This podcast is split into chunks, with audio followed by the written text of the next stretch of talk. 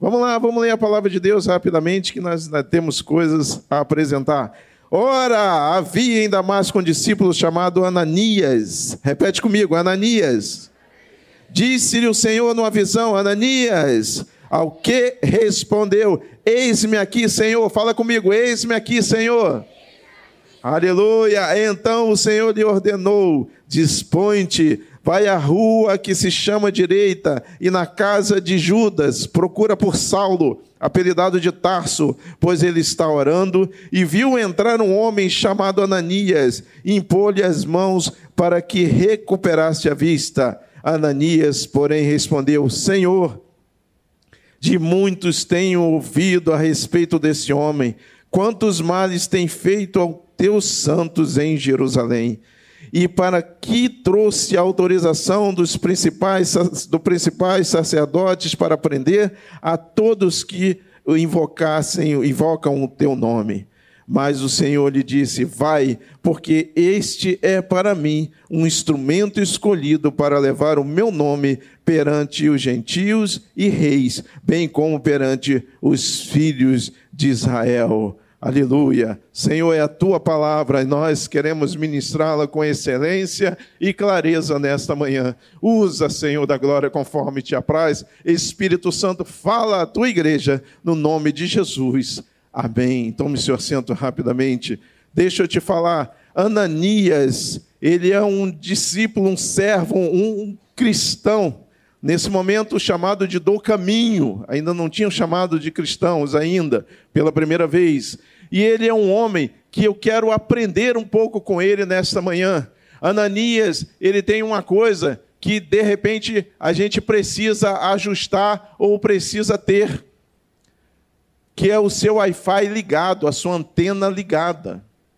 Ananias é um homem que ele está nos seus afazeres e Deus o chama. E ele prontamente diz: Eis-me aqui, Senhor. Estava ligadinha a internet dele. Já viu quando dá problema, andou ventando aí pra caramba, e aí começou uns raios. Teve uma vez que se deu um raio depois seguido de um trovão, que a gente estava em casa, quase que todo mundo sai correndo. E isso derruba a tua internet, já reparou isso?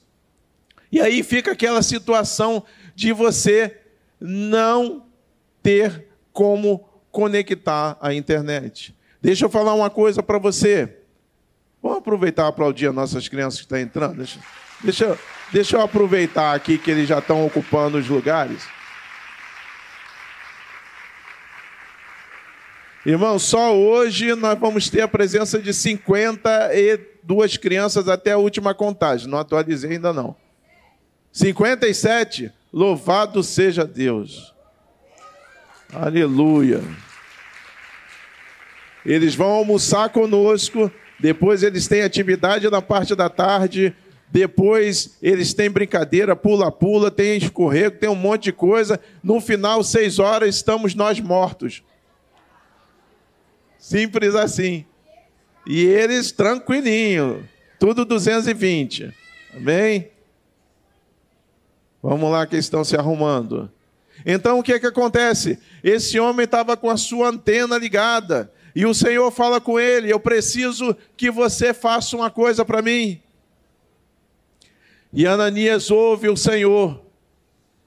E depois de refletir, ele diz assim: Mas Senhor, esse homem, eu, a fama dele não é muito boa. Deixa eu te dar um feedback. Deixa eu te dar uma informação. Paulo ele vai ao sumo sacerdote pedir uma carta branca para prender aqueles que eram do caminho. O sumo sacerdote na época não tinha autoridade para matar, mas poderia prender, mas poderia açoitar. E com certeza Ananias viu isso acontecer com pessoas que estavam ou com ele, ou que faziam parte, ou que chegou mensagem dizendo a ele: Olha, o nosso irmão foi preso, o nosso irmão foi açoitado. E o açoite, às vezes a gente fica imaginando, a gente tem uma memória de açoite que está ligado a você, ao período da escravidão, em que A pessoa ficava de costas e uma pessoa açoitava. Nessa época, não, era um negócio mais tranquilo. Era simplesmente assim: eram 40 chibatadas menos uma. Então, o, o, o, pessoa, o algoz, ele chegava com o, o chicote, lançava sobre a pessoa, mas em vez de bater nas costas, o chicote atravessava aqui, dava uma volta e prendia aqui, porque na ponta dele tinha uns dentinhos, uns ossinhos. Ele contava até três e puxava delicadamente. Eram 40 chibatadas menos um, por quê? Porque 39, se ele erra para baixo, está tudo certo. Se ele erra para cima, dá problema. Então ele era acusado se ele errasse para cima. Então ele fazia o quê? Eram 40, ele dava 39, ficava quietinho e tranquilo. Foram essas chibatadas que Jesus também recebeu. Então Paulo tinha autorização para prender, Paulo tinha autorização para bater, para açoitar. E a sua fama estava correndo. Tanto é que você vai ver um movimento de saída de Jerusalém, e nesse núcleo estava lá em cima, em Damasco. E você vê que não tinha, gente, não tinha zap, não tinha internet, não tinha telefone, mas Paulo sabia que tinha um grupo lá em Damasco se reunindo. O que eu concluo? Concluo que Deus do duro e fofoqueiro está no tempo todo, na vida toda, na humanidade toda. Alguém chegou para Paulo, porque Paulo vai ao sumo sacerdote para dizer: Olha, eu preciso de carta para prender aqueles lá. E Ananias fala com o Senhor, e o Senhor diz assim: Vai lá, meu filho, porque esse é um vaso precioso para mim. E é interessante como nós, cada um de nós, sem exceção nenhuma, você que está aqui, que entrou por essas portas, Deus quer te usar. Deus tem planos e projetos para você. Deus espera que a tua antena esteja disponível e ligada e que você possa dizer, como Ananias disse: Eis-me aqui, Senhor. Esse é um ponto.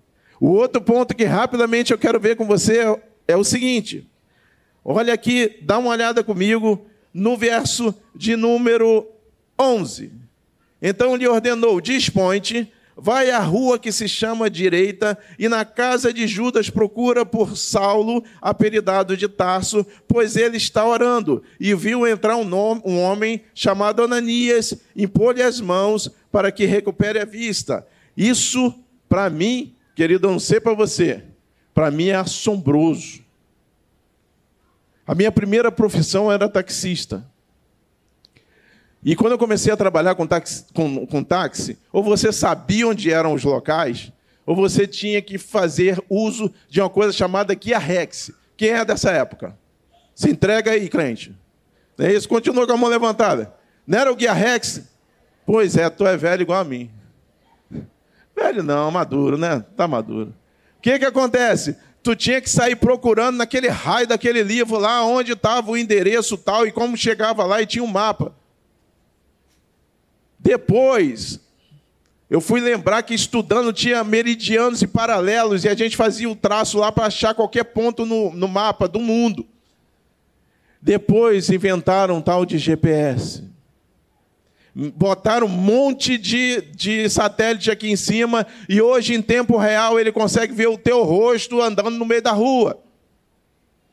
As nações mais poderosas da Terra têm tecnologia para te ver em tempo real.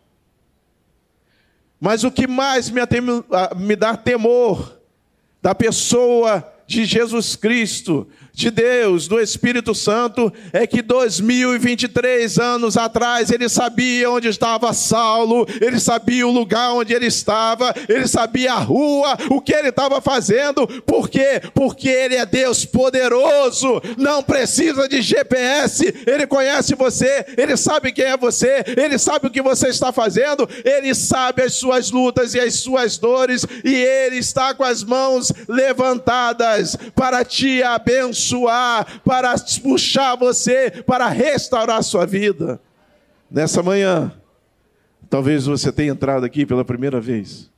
E eu quero te falar de um Jesus que uma menina pregou aqui e contou a história dele toda. Eu quero te falar de um homem que há 2023 anos morreu na cruz do Calvário para que você estivesse aqui nesta manhã. Eu quero te falar de um homem que tudo o que você está passando ele conhece, porque ele é Deus. Eu quero te falar de um homem que dedicou e entregou a sua vida para que você fosse resgatado, para que você fosse tirado para um novo momento, um novo tempo, para que você venha viver uma vida abundante na presença dEle. Principalmente, eu quero te dizer que Ele hoje está aqui, falando contigo, através dos louvores, através das crianças através da ministração que virá daqui a pouco, com um propósito: dizer, meu filho, é hora de você voltar para a casa do Pai. Volta para a casa do Pai. Eu te conheço, sei o seu nome, seu sobrenome, de todos os membros da sua família, sei onde você mora, sei o que você, onde você trabalha, sei de todas as tuas necessidades e quero nesta manhã, através desse convite para você estar aqui, manifestar a minha graça sobre você. Você tem a oportunidade e a decisão hoje para fazer isso. Isso é o que eu gostaria de dizer para você. Não precisa de mais delongas, não é pelo muito falar que seremos ouvidos, mas o Espírito Santo está ministrando o teu coração nesta manhã, e eu sei disso.